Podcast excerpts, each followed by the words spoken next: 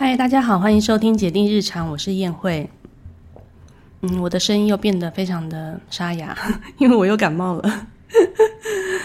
嗯，不过这次是正常的感冒，不是确诊。嗯嗯，对。好，这集呢是要在是要聊，嗯，最近跟姐姐之间的关系又变得有一点紧张。通常啊，我跟姐姐之间的关系变得比较紧张，都是因为，嗯。小孩子嘛，就是有时候很容易因为一点小事就在那边哭闹，然后很欢。那像这种时候，他如果频太频繁的话，我一直每天听他哭哭哭，接受到很多很负面的情绪的时候，我也会累积到一个点，我也会有一点想很想要爆炸这样子。那只要我一爆炸，我们两个的关系就会变得就是比较不好一点。只要妈妈一爆炸，我就发现那个关系好像就要花非常非常多的时间来弥补回来。嗯，最近他就是比较容易因为一点小事就哭闹，然后像他这种情形啊，其实因为我一直都是亲自在带他嘛，所以嗯，其实他从 baby 到现在啊，这种。状况都是很很 routine 的规律，就是有时候很好，然后又变得比较欢，然后又变得很好，然后又变得比较欢。然后小像小 baby 的时候，一一岁以前，它的频率是比较频繁的啊，应该说六个月以前吧，六个月以前它的频率比较频繁，就是可能每两个礼拜一次这样子这样子的规律。那年纪越来越大之后呢，他可能就会时间拉的比较长，比如说一个月一次。或是两个月一次，两三个月一次，然后到现在，他现在三岁嘛，我就觉得他差不多是每半年的时间左右。像我蛮有印象，就是比较懂事一点，可以表达自己的想法的时候，大概是两岁那左右，快要接近两岁的时候，我跟爸爸都有印象，他那时候就是嗯蛮欢的。我我们所谓的欢呢，就是。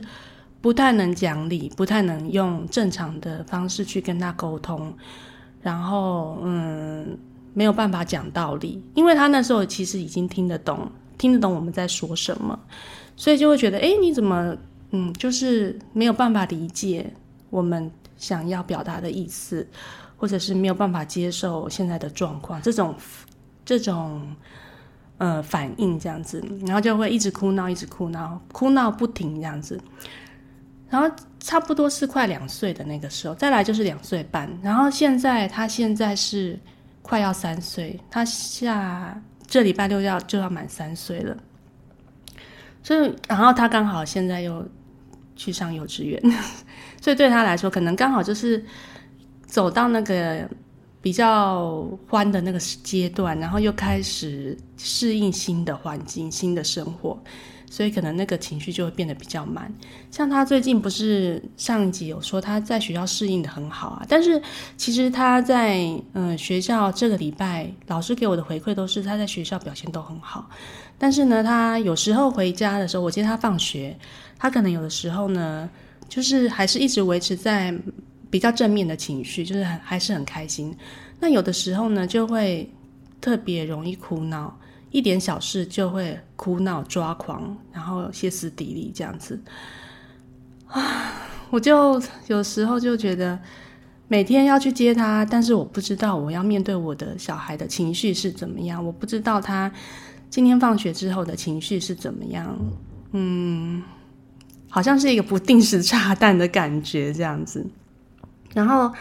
昨天还前天吧，我就有看到那个。有一个影片就在讲说高敏感宝宝，诶，高敏感宝宝，然后它里面就讲说，嗯，也许你的孩子上学的时候在别人的面前表现都很乖，可是呢，一接回家到到家里就把所有的情绪都倒给你这样子。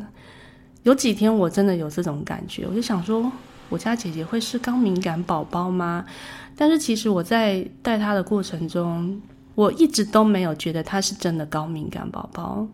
嗯，因为我会听到很多身边的例子，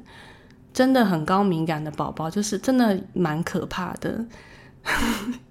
我现在，我今天这一集就是要开始爆料姐姐小时候的，姐姐小时候难带的点，但是其实呢，我一直都觉得姐姐没有那么难带，其实她算很好带的宝宝，那只是有几个点呢，当下会觉得啊，真的是比较不好带的地方而已。但是其实呢，我每次听到别的宝宝很高高敏感或是很不好带，我们家姐姐都没有那么夸张这样。然后，但是因为我看到那支影片，影片就想回想说，我家姐姐真的是高敏感宝宝吗？我最近真的。被她弄得非常情绪非常差，嗯，那我先讲讲姐姐她在两岁以前还是 baby 的时候，她有哪些特性？好了，嗯，他其实从 baby 的时候开始，像我们每次去月住月子中心啊，月子中心都会把帮宝宝包包巾嘛，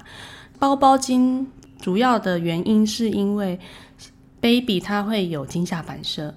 所以呢，会用包巾把它包起来。呃，他的手四肢呢，如果被吓到的时候，会因为包巾包住他的四肢，而不会被自己的手突然惊吓反射而自己吓到醒过来。那他在离开月中要到家里的那一两天的时候呢，还在月子中心最后的那一两天的时候，我就发现他开始不喜欢包包巾了。我自己在月子中心的房间里面要。把它用包巾包起来，然后把他放回小床之后，他还没睡着的时候，他就会开始很挣扎，然后很生气，就是不想要被包巾包住。因为他是早产的宝宝嘛，所以他其实我要从月子中心离开到家里的时候，已经不止四个四个礼拜了，已经超过一个月了。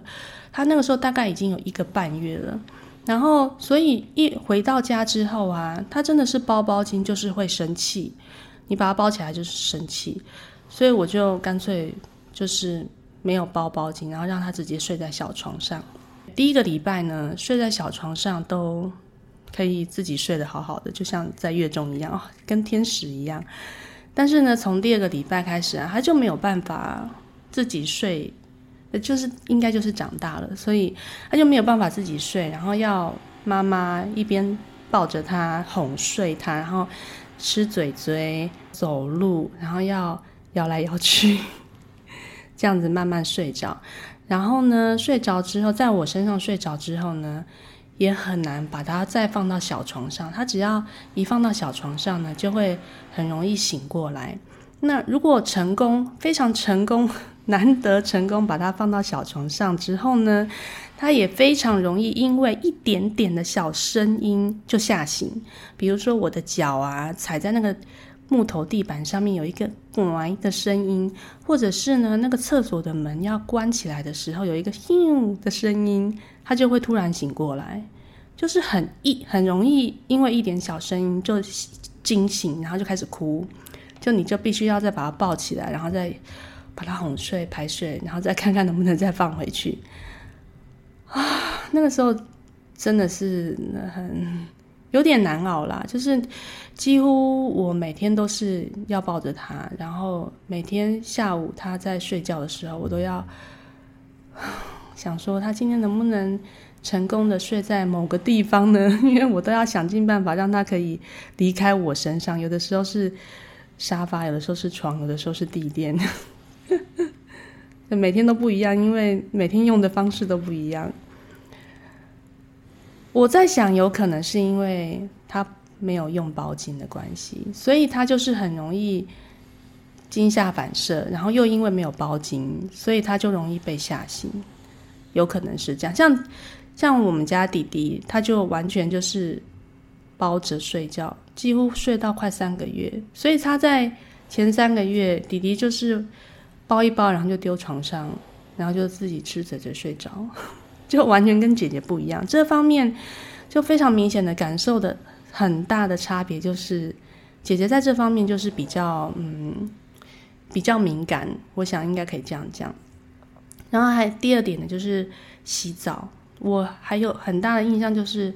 她就是洗澡会哭闹，嗯，很容易哭，有的时候是在洗澡的时候哭，有的时候是在。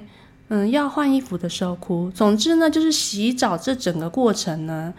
他总是会比较容易哭闹。所以我还记得那时候，嗯，要带姐姐回阿妈家的时候，我对于要在阿妈家傍晚要帮她洗澡的时候，压力都有一点大，因为我就是知道他会哭闹，然后长辈可能都会问说：“那他为什么刚刚在哭啊什么的？”所以那时候我还有印象，就是我在他要帮他洗澡的时候，我会有一点焦虑，就是怕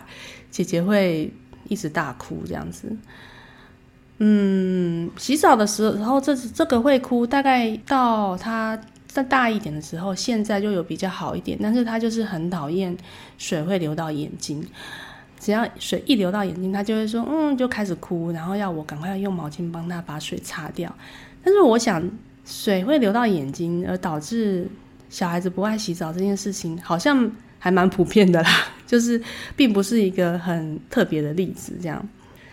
然后后来呢，大概在一岁四个月的时候，因为那时候我怀弟弟嘛，弟弟就是嗯那时候有一点宫缩，然后就必须要躺在床上卧床安胎这样子，我就觉得可能没有办法继续这样每天带姐姐，那时候就有考虑要找保姆帮忙。后来就是有找到一个住我们家附近的保姆，可以帮我们带小孩，啊，真的没有办法哎。他那时候去保姆家三天，就是保姆给我们的回馈就是他整天就是不吃不喝，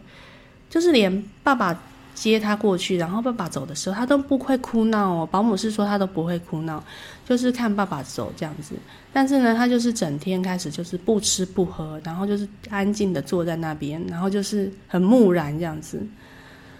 他还有带一个好像两岁的小男生，那个时候是两那个男小男生是两岁，然后就是有时候好像是说会一起玩，然后有有时候也会看小哥哥玩。但是就是一整天就是不吃不喝，然后中午的时候可能有一点点哭哭，然后哭着哭着然后睡着了，睡觉醒来又给他什么要吃的要喝的他都不要这样子，哎，我听了都觉得很心痛，然后就算了，就还是自己带好了。那时候我状态也觉得可能有可能可以再继续带他，所以我就把他接回来，然后就自己带他。保姆跟我讲说，他从来没有看过这样的小孩，就是 可以不吃不喝。他说吃就算了，哭也没有关系，连水都不喝，这样。啊，然后后来大概一岁五个月之后啊，我带他去公园玩，他就是不不肯接近公园的玩具，只要有人在上面。然后呢，像那种沙坑啊，他也。不会想要靠近，就是他好像对于那种嗯很新鲜的事物，然后触觉比较特别的地方，没有接触过的触觉的感受，他就是比较会先用比较排斥跟抗拒的心心情这样子。所以像沙坑啊，他看起来就是跟一般的地上不一样，他就不愿意踩上去。然后嗯，公园的玩具只要有人在上面，他也不愿意靠近。好，这个通常都是会觉得比较像怕生的宝宝，对不对？但是好像就是说比较敏感的宝宝也会这样。然后再来就是，大概他一岁五个月之后呢，他开始会看那个杂志。那因为那那个杂志都很薄，他好像是因为他没有办法一张一张翻，他的能力没有办法一张一张翻，所以那时候他就非常坚持要我帮他翻杂志。给他看，然后如果我不帮他翻，我要让他自己翻的话呢，他就会非常坚持，然后就会开始哭闹，就会很崩溃的哭。总之呢，他就是会很坚持，一定要我帮他翻杂志看这样子。然后这种情况，甚至到弟弟出生之后啊，他有一阵子，他有一阵子呢，就是一定要看那些杂志，然后不肯睡觉，然后一直到应该睡觉的时候呢，他就是要。边看边睡觉，或者是要，嗯，总之就是要一直看那些姐姐。那个时候真的是很痛苦诶，就是晚上他其实很累，很想睡觉了，但是他还是得要看那些姐姐，看那些杂志，然后要一直要你帮他翻那些杂志，一直翻，一直翻，翻翻翻。啊，真的，我不是他崩溃，是爸妈觉得很崩溃。那一阵子真的好恐怖哦！嗯，我现在回想起来，好，这些都是有一些坚持的点吧。然后后来大概到两岁之后，比较能够表达自己的想法的年纪啊，也可以沟通的年纪之后呢，像他自己用的穿的东西，他都要自己选。比如说像尿布啊，上面会会有印图案嘛，然后他就会说他要穿什么样图案的尿布。那你帮他拿还不可以哦，他要自己过去放尿布的地方拿。他要自己选啊，比如说呢，他要选狐狸的图案呢，他要在一堆众多的狐狸的尿布里面选他要的那一根狐狸的尿布，要他自己选这样子。然后每天要穿的衣服啊，也是也是他要自己选这样子。这应该是蛮蛮好的习惯吧，蛮蛮有自己的想法，很有主见的，这样其实不错啦。但是就是他。有自己的坚持这样子，然后之前呢，因为要上学了，过不久要上学，所以我有给他看那个巧虎的影片。那那是他第一次我给他看影片。我我说的影片是应该是为为了他他符合他的年纪的影片这样子。他之前也有跟着我们一起看电视，但是都不是看。为他选择的电视是看大人的电视，这样，然后给他看乔舞是第一次让他看为儿童设计的电视节目，然后他一开始就是我放什么他就看什么嘛，然后我就有放巧虎上学的影片给他看，那个小虎他有一个频 YouTube 的频道，然后上面有一些生活自理的影片，我就通常都是给他看生活自理的那一个。嗯，播放清单，然后他大概只看了两三天之后，大概到了第四天之后呢，他就开始指定他现在当下他要看哪一支影片，或应该是说他现在当下。要不要看这一支？就是我没有办法说那个播放清单一放就让他一直看一直看。哎，不，他不行哎，他会跟我说他不要看这个，然后我要按下一个，然后他又说他不要看这一个。就后来就变成说他会指定说他现在要看哪一个。嗯，有我有一次还因为这样子就觉得有一点有一点很烦躁就对了，然后后来我就妥协了，反正就是。他就是他就是会很崩溃，就对了。如果你不是放他要看的影片呢，他就会大哭，然后转头，然后跑掉。哎，大家会说跑掉就不要让他看就好了。其实那一阵子妈妈想要稍微休息一下，所以会给他们看大概看半个小时的影片这样子。然后就想说，哎，拜托你看一下。呃，但是后来妈妈还是就是还是可以休息啦，但是就是要每一只放完之后呢，就要去点说他到底现在要看哪一只这样，每一只大概两三分钟，妈妈就要再去点一下，那选择他要看的那个影片。一直到现在啊，他现在上学啊，然后老师就有跟我反映说，中午睡觉之前学校会给他们看那个影片，那因为学校看影片就是老师放什么他们就看什么嘛，然后老师就跟我反映说，哎，糖糖。会蛮崩溃的，就是如果不是放他要看的影片，他会蛮崩溃的。然后就问我说：“请问在家里都是看巧虎吗？” 我后来就问姐姐说：“嗯，今天看什么影片？”他就说：“悠悠 看哦，看悠悠。”其实我也不晓得悠悠是什么影片，我自己也没有看过。然后。我就跟他沟通说，嗯，你不想看，其他同学想要看呢，那有没有可能就是，嗯，也其他小让其他小朋友看，如果你不看的话，你就把头转过去，就你自己不要看就好了。然后后来他就有跟我说，他可以这样子。嗯，我不晓得这种点其他小孩子会不会有，如果有有的小孩子可以 留言给我，让我知道我不孤单。然后像，呃，跟他一起陪玩的时候啊，其实，嗯，我接下来要讲的事情呢，其实在他一岁五六个月就已经有了，就是呢，他会指定妈妈要坐在哪里，然后陪他玩这样子。因为那时候五六个月的时候，我那时候已经肚子很大了嘛，所以他那好那时候他好像就知道说。妈妈不太能走动，都是坐着，所以他就会规定我要坐在哪边。然后一直到现在呢，嗯，我就陪他玩的时候啊，他有时候就会指定说我要坐在哪边陪他玩什么，或者是他要唱歌跳舞的时候呢，就要规定我要站在哪边一起做唱歌跳舞的动作，等等之类的。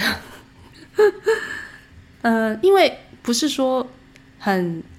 时间不会说非常非常的长，就是陪他玩的时候的某一些段落的时候，就必须要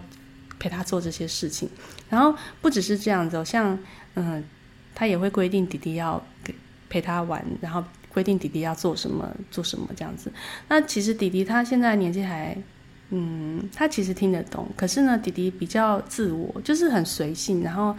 他有时候会故意不听姐姐要他做的事情，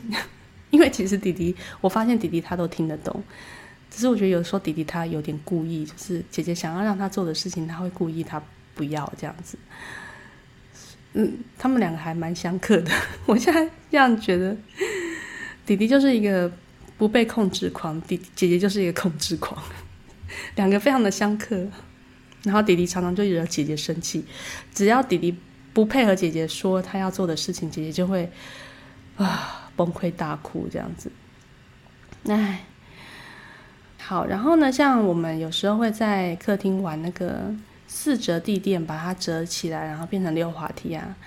如果你有看我做的那个 YouTube 影片，就有看到，就是其实。就是妈妈坐在沙发上，然后把那个地垫放在自己的腿上，让他们当做溜滑梯这样子从腿上这样溜下去。姐姐她有时候会说她要溜滑梯，然后就我就要坐在那边当人肉溜滑梯让她溜。然后但是呢，她的特性就是她可能会玩这个玩一玩就会去玩那个，或者是呢看弟弟在玩什么，就是她可能溜一下之后呢就会分神，然后再看别的事情或做别的事情。然后我就。呆坐在那边，然后想说你到底要不要玩？我在这边等你玩溜滑梯。然后我就放下四折地垫，然后去做别的事情的时候呢，他就会突然崩溃大哭，然后就说：“妈妈坐这里，妈妈坐这里，妈妈不能走。”然后我就说：“你有要溜吗？你有要溜你就过来溜啊！可是你刚刚没有溜啊，我就先去做别的事啊。”哎，他不行哎，他就是要我一直坐在那里。啊，有时候这种诸如此类这种细小的事情啊，多了久了，真的会累积下来，真的会让人心情非常的烦躁。嗯，像玩玩具的时候，嗯，不知道他有一点有点完美主义吗，还是怎么样？他可能自己的东西没有弄好，或者是玩玩具掉到地上，他就会很崩溃，然后就要我帮他捡起来，等等。他可能两只手拿着盘子，然后盘子上面的东西掉到地上，他就会非常的崩溃，然后要我帮他捡起来。总总之就是诸如此类小孩子的哭闹吧，应该可以这样子讲。这种诸如此类的事情，然后我就在想说，他会不会是高敏感的宝宝啊？然后，哎，还真的有那种高敏感宝宝。如何观察自己的宝宝是高敏感宝宝呢？就有一个测量表，可以看自己的宝宝是不是高敏感。他是说，只要符合十三个还是十四个，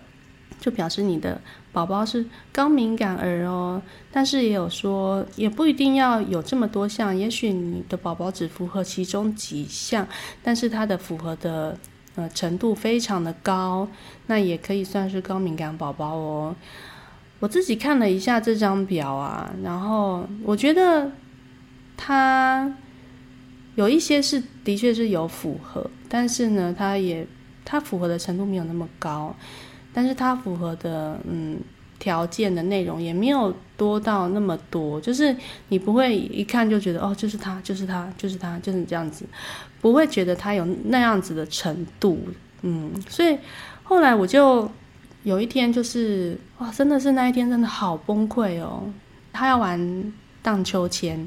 然后呢，我们就下课之后呢，我们就到公园去玩荡秋千。然后在公园里面呢，就发生了几件事情，让我那一天的心情非常的差。嗯，那一天，嗯，他在玩荡秋千，然后通常呢，可能我也。帮他推一推，然后弟弟可能就在那边游走，然后后来弟弟也来荡秋千这边，然后一副可能想玩或是不想玩的样子。弟弟通常都是你也不知道他要不要玩这样，那他如果不要玩，他是不会让你把他抱上去，然后他就是会反正挣扎什么的。后来呢，姐姐就很坚持，她就是是说要弟弟坐在秋千上，然后让他推，她就很坚持要弟弟坐秋千。可是问题是弟弟就不想坐秋千，你如果把弟弟抱在秋千上面，弟弟就会跑掉。哎，那我们那个秋千不是那种尿布型的秋千，他没有办法让它固定在那个上面，弟弟就是会可能就下来这样子，坐在上面，然后他自己可以下来。所以就没有办法达成姐姐的愿望。姐姐就是想要帮弟弟推秋千，但是弟弟就是不肯，然后姐姐就是崩溃这样。好，然后第二件事情呢，就是那一天刚好是那个公园要办中秋晚会，所以有一个舞台车在那边试音响，然后那个试音响放的音乐啊，就是那种电子舞曲的音乐，噔噔噔噔噔噔噔噔噔噔噔噔噔，然后姐姐听到这个音乐啊。她就很坚持要妈妈唱，哇！我当下真的有一点三条线呢。她就是要我跟着那个电子音乐的舞曲一起唱给她听，然后我就我就跟她说：“妈妈不会唱。”哇！她就崩溃。好啦，反正就是呢，你做不到他的要求，他就会崩溃。然后。嗯，后来回家之后啊，一进到铁门，铁门一进来，他就按那个楼梯间的电灯开关，要准备上楼。弟弟看姐姐按了电灯，所以弟弟也想要去按电灯。姐姐看到弟弟去按电灯，他就坚持弟弟不可以按电灯开关，弟弟不可以按，弟弟要上楼。他就是坚持弟弟要爬楼梯上。然后又在那边哭闹啊！总之，诸如此类这种很多很细小的事情，让我那天就开始崩溃了。所以后来就看了那个量表啊，就想说，好像姐姐不是高敏感。我就突然脑筋就突然噔噔，有一个电灯泡突然亮了起来，就想到，哎，他会不会是？从哪里听到的那个秩序的敏感期，然后我就去查儿童的秩序敏感期，哇，它比较像是秩序敏感期耶，就是上面写说，我也是查网络的啦，就是二到四岁的孩子呢是秩序敏感期的高峰期，什么一定要用自己的碗啊，妈妈不能坐爸爸的椅子啊之类的这种。很多事情呢，都有他自己心里面的秩序跟顺序，规定你要坐在哪里，用什么东西，然后很像是强迫症。我们我跟我先生最近常常用“强迫症”三个字在形容我姐姐。鞋子要穿什么鞋子啊？弟弟要做什么事情啊？等等之类的。我就想说，哎，真的耶，他真的是大概从他一岁。五六个月开始就有这个迹象了，然后他到最近呃快三岁的时候呢，又蛮严重的，就是很多事情都有他自己的规则，比如说弟弟不可以坐沙发，就是那个当下他就规定说弟弟不能坐沙发，然后一直把他拉下来，就诸如此类，然后当下真的是很不了解，可是可能。有些事情都有前因后果，你可能没有看到那个前因，所以你在当下你会没有办法理解姐姐为什么会做这样子的设定、这样子的规矩跟判断，然后你可能当下就会被姐姐弄得很毛躁、很烦，然后用你自己的标准去跟姐姐说：“嗯，沙发是大家坐的，为什么弟弟不可以坐？”这样子，诶，这件事情我好像在前前几集有讲到，就是对于弟弟不能坐沙发这件事情。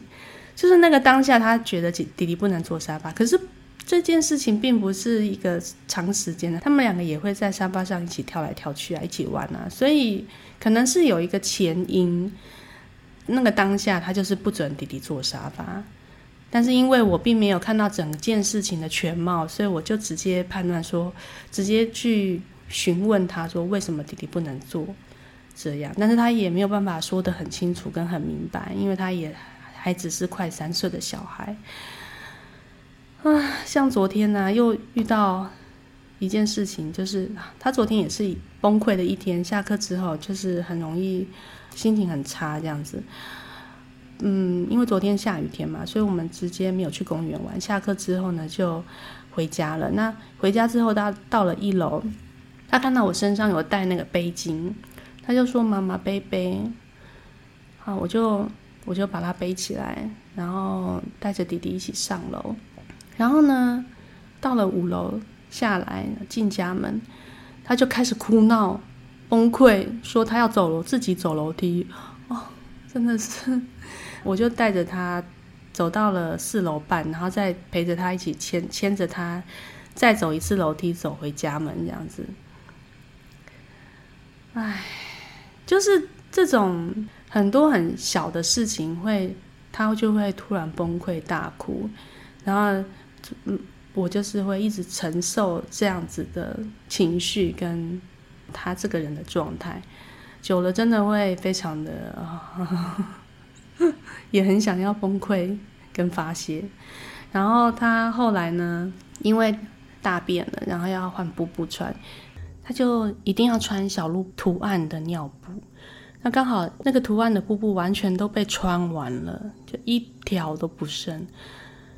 然后我就直接打开抽屉说：“现在没有小鹿布布了，你就自己选你要穿哪一条布布。”他就崩溃大哭，就他一定要穿那一件。然后后来我又带他进到房间里面去拿那个没有开过的尿布，我就开给他看，然后开给他看到底现在还有没有小鹿布布，就全部的库存都开给他看，让他知道说现在家里就是没有。结果他还是没有办法接受这一点，他就是觉得他要穿小鹿布布，然后我还抱着他，他就要抱抱，然后我就跟他 好言相劝嘛，因为那时候我已经。看到那个秩序敏感期这件事情了，所以我对他哭闹的这件事情，我就比较能够用嗯比较抽离的心情去看待这件事情，就没有一起卷入那个情绪的漩涡里面。我就直接跟他说：“现在家里就是没有小鹿布布了，那你如果要穿布布的话呢，就要穿别条，你可以自己选要穿其他图案的布布。”那如果你不要穿布布的话呢？那我们就把裤裤穿起来。但是你等一下想要尿尿的时候，我们就坐马桶尿尿。啊！后来他就自己选，他自己要穿裤裤，他不要穿其他图案的布布这样子。然后结果他到了隔天早上都没有尿尿哎。我们请他坐小马桶尿尿，或者是他如果想尿尿的时候，要跟我们说。做过了几次，但是他昨天晚上一直到今天早上，他都没有尿尿，蛮厉害的。可能是在家里的马桶，他就是尿不习惯吧。因为学校老师说，他现在在学校都不用包尿布，都都会固在固定的时间，老师带他们去做小马桶，他都可以上得出来。我觉得好神奇哦，他才去第三个礼拜，居然就开始不用穿尿布了。嗯。大概是这样吧，就是当我看到了秩序敏感期这个内容的时候，就突然有一种感受，就是啊，我之前会那么容易跟着他一起崩溃的原因，就是因为我就是直接把他当做一个大人，应该可以理解，跟应该可以用正常大人的理解力去看待我们现在正在讨论的事情。但是我忽略了他，其实没有办法，他就是他这个年纪，他就是没有办法用正常的理解力、正常的逻辑去判断我们现在在面对的这件事情。他的情绪跟他想要做的事情大过于一切，所以他没有办法判断用其他可行性的方法来解决。那唯一就是，嗯，安抚他的情绪，然后不断的跟他。讲述说，那我们现在可以做的事情有哪些？我们要怎么选择？那后来对于昨天那个布布的事件呢？他就他一开始就是都不要嘛，他就是坚持要小鹿布布。但是因为后来他后来情绪也康荡下来之后呢，他才可以退而求其次的选择穿裤裤，那就穿裤裤。然后之后想尿尿再坐马桶这样子。啊，觉得。育儿这条路真的面临的事情，每个阶段都会有一个新的挑战。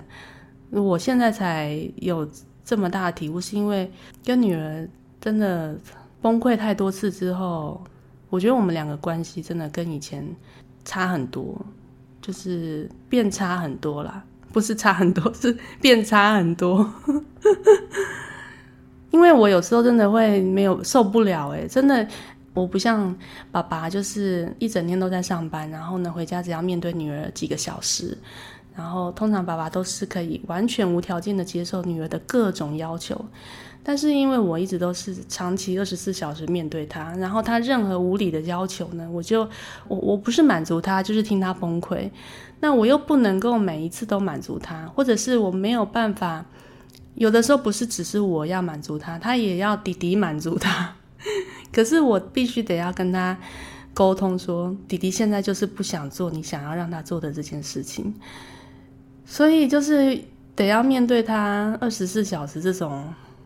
没有到二十四小时，他还是会有睡觉的时候，就是面对他这种很多时候的坚持啊、要求啊、崩溃啊，嗯，有时候听他哭哭哭哭哭。哭久了，我真的也是会很想哭啦。那我就会，我也哭给他看，哭给他听这样子。可是真的，妈妈崩溃给他看的时候，那个关系要弥补回来，真的，我发现真的要花更多更多的时间才能够弥补回来。我觉得之前有修复一点的，但是因为前几天又对他发脾气，今天都在大爆料。我不知道大家有没有想听这个，反正就是。就是妈妈觉得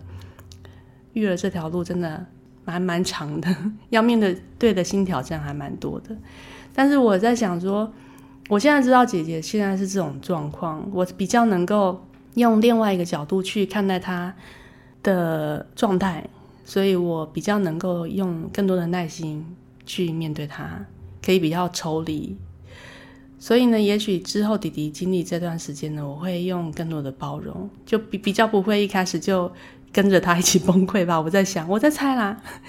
也许带第二个宝宝就会比自然而然就会比较有更多的包容性跟耐心。真的这样子的话，应该可以说，嗯，之前会有一点，嗯，如果时间可以倒流的话啦，如果我能够更早。知道说，嗯，这个时期的小孩就是会有这些龟毛的地方的话，我可能就不会那么容易生气或发脾气吧。嗯，对，大概是这样。我相信很多妈妈应该也在育儿的时候多多少少会爆炸。能不爆炸的妈妈，我心中深感佩服，由衷佩服。我也很想要做到可以不要爆炸的妈妈。好，总之之后如果有其他的话题，再跟大家继续聊。谢谢大家今天的收听，我们下次见，拜拜。